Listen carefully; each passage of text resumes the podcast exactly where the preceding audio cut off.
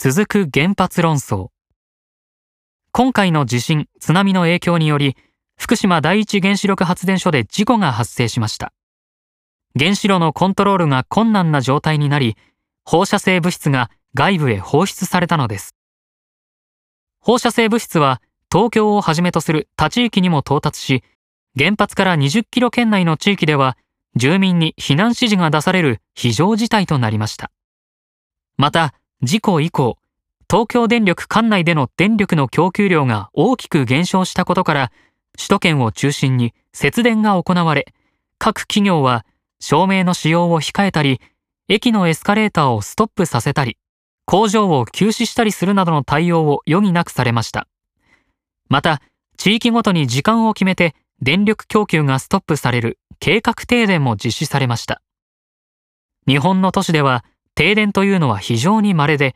しかもこんな広範囲で行われるなど予想だにされない事態でした。私も関東地方に11年間住んでいて初めての経験でした。事故が起きてからというもの、日本では毎日のようにメディア上で原子力発電の是非をめぐる論争が行われており、全く決着しそうにありません。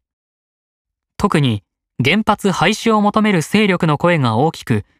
東京では今、2012年8月現在も頻繁にデモが行われています。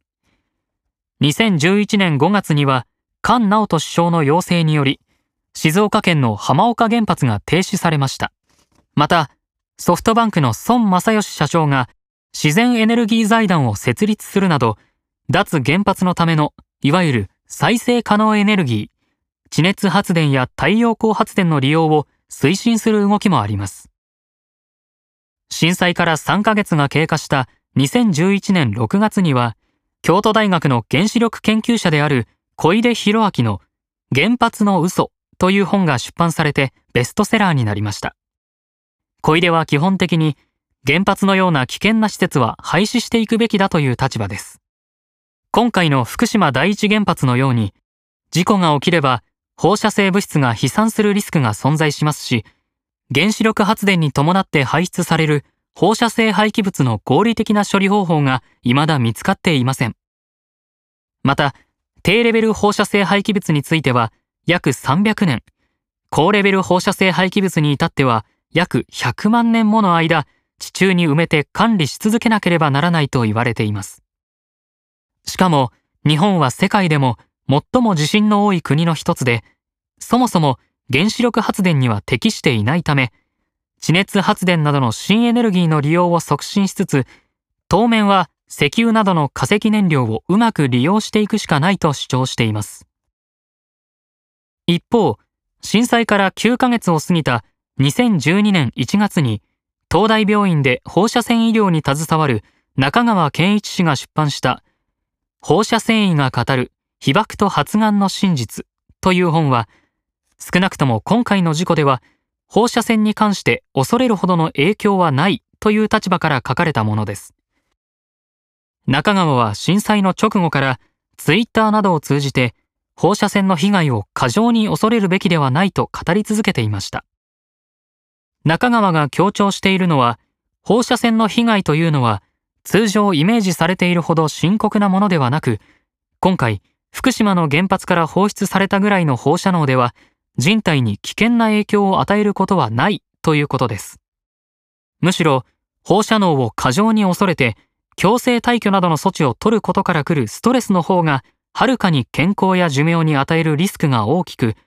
チェルノブイリの原発事故に関しても同様の調査結果が報告されているそうです。2012年2月には、物理学関係の元研究員で、現在は金融業に携わっている藤沢和樹が、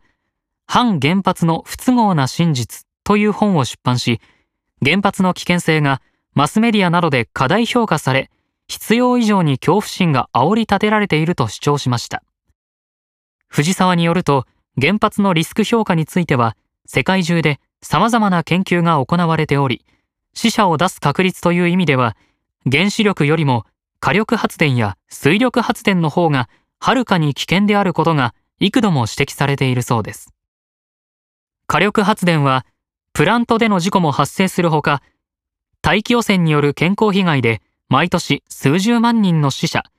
WHO の推計を出しており、水力発電はダムの決壊により、たびたび深刻な被害をもたらしています。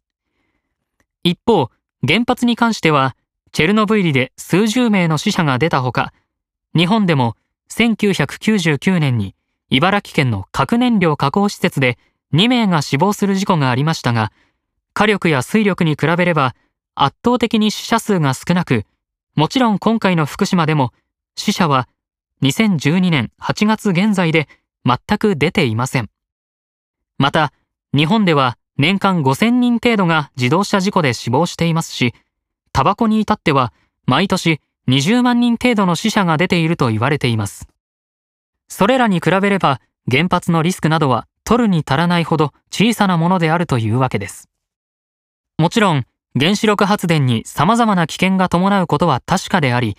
核廃棄物の処理という超長期にわたる課題も残されている以上、単純に原子力の利用を推進していればいいというものではないでしょう。しかし、他の技術を用いたとしても別のリスクが発生しますし、今のところは原発の方がリスクが低いという研究結果も存在している以上、ただ原発反対と言っていれば済む話ではなさそうです。